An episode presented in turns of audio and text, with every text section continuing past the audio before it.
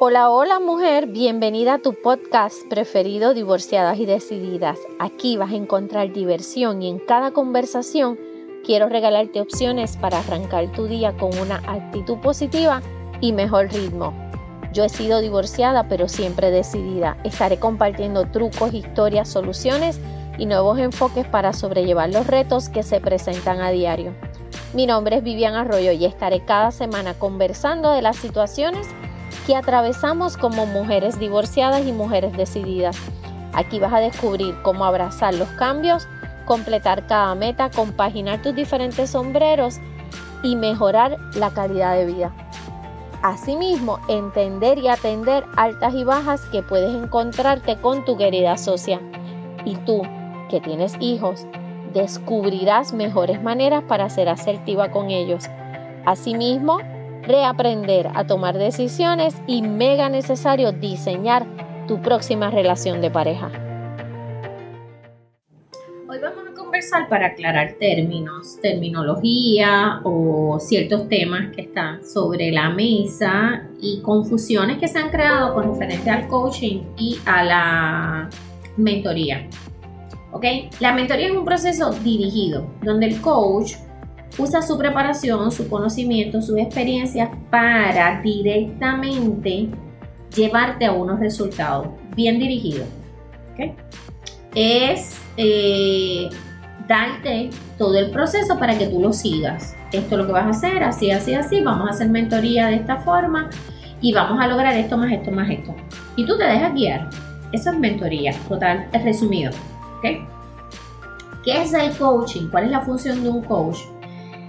Que se considera sustituto a la psicoterapia, pues vamos a hablar de eso un poquito. Mira, el coaching está definido según la International Coach Federation, la ICF, que es por la cual yo estoy regida, como una relación profesional continua. Es en la cual se utiliza una serie de preguntas que le decimos preguntas poderosas o preguntas abiertas, preguntas creativas para maximizar el rendimiento de ese cliente y el coach lo apoya en la acción de producir resultados y se buscan resultados extraordinarios, ¿verdad?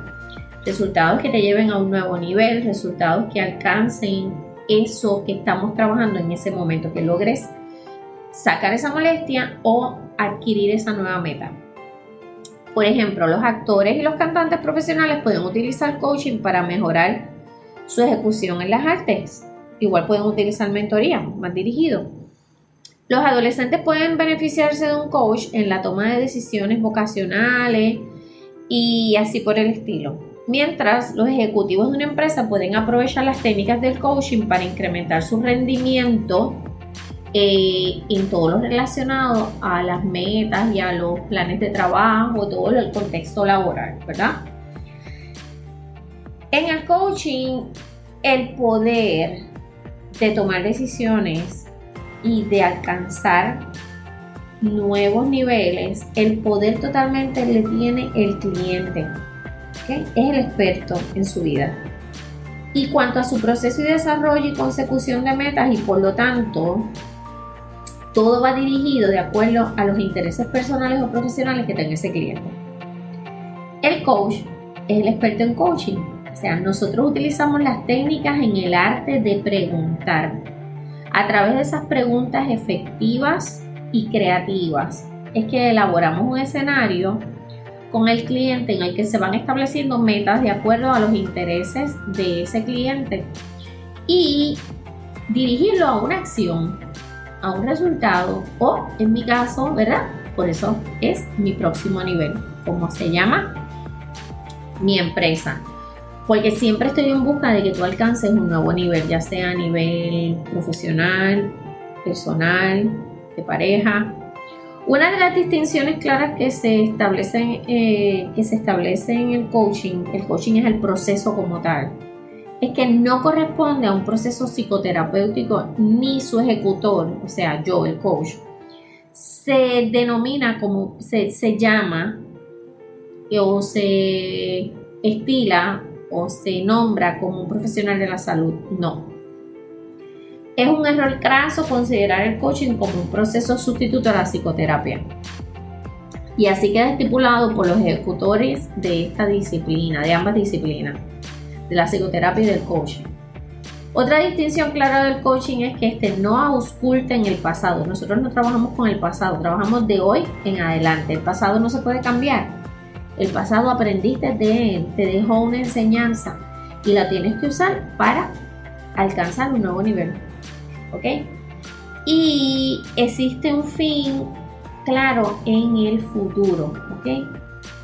Por ejemplo, ¿qué aprendiste la primera vez que hiciste tal cosa? Que te apoyara a lograr determinada meta. ¿Qué, ¿Qué, aprendiste? Por ahí entonces iniciamos pues tal vez un proceso, unos encuentros. Yo siempre digo que eh, os recomiendo cuatro encuentros mínimo, mínimo. Cuatro encuentros y cuatro encuentros corridos, cuatro semanas corridas. ¿Ok? Porque tú hacer una sección de coaching hoy y hacer otra el mes que viene, no, está demostrado que no funciona. tiene que ser un proceso más corrido para que se, puedan ver los resultados más reales y más eh, medibles para el cliente especialmente. Esto puede ser personal o puede ser a través de teléfono, internet, Zoom, Team, como sea. Algunos puntos en los cuales tanto la psicoterapia como el coaching sí convergen es en la utilización de preguntas, la utilización del lenguaje no verbal como herramienta para descubrir mensajes incógnitos del interlocutor, la relación de comunicación, siempre tiene que haber confianza entre el coach y el coachee, como el coach es el cliente. Eh, hay una serie de ejercicios especializados, técnicas, ya sea a nivel individual o grupal. La elaboración de estándares para la profesión y el establecimiento de un plan de acción es bien importante. El coaching se realiza con extrema confidencialidad. O sea, usted me puede contratar a mí para ser coach de su hijo adolescente y yo no puedo compartir con ustedes las cosas que yo trabaje con él, con su hijo. Se lo comparte su hijo, pero no yo. ¿Está bien? Es importante señalar que se ha utilizado el coaching y la psicoterapia en conjunto para volar ciertos diagnósticos, ¿ok? Como el trastorno por déficit eh, de atención o los trastornos de conducta alimentaria, entre muchos otros. Estos puntos son importantes distinguirlos entre el coaching y la psicoterapia como procesos diferentes pero no excluyentes entre sí, sí se puede trabajar juntos. Sí se puede trabajar juntos. Eh, a mí me apasiona lo que hago. He visto resultados increíbles desde un primer encuentro. Pero en mi caso yo siempre promuevo que tengamos una primera reunión como para conocernos, hablar relajadamente y luego poner las reglas de juego y luego entonces empezar realmente las secciones de coaching. Es bien importante las preguntas que sean creativas, que sean efectivas y que estén dirigidas a la acción. Por lo menos a mí me ha resultado muchísimo en todos estos sobre 10 años que llevo ejerciendo el coaching y que realmente estoy certificada por una institución universitaria para realizarlo. ¿okay?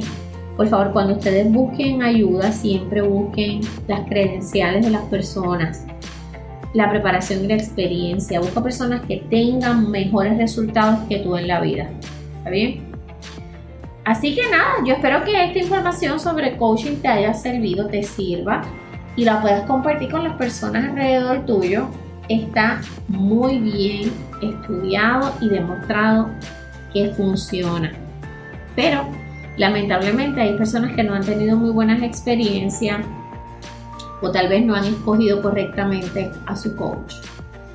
Así que te dejo con esta información sobre la mesa, espero que te guste, te sirva, compártela, revisa, amplía esa información, la puedes ampliar, busca información y cualquier detalle, duda, pregunta, me consigues en las redes, mis teléfonos están en todas mis redes, en Instagram y en Facebook.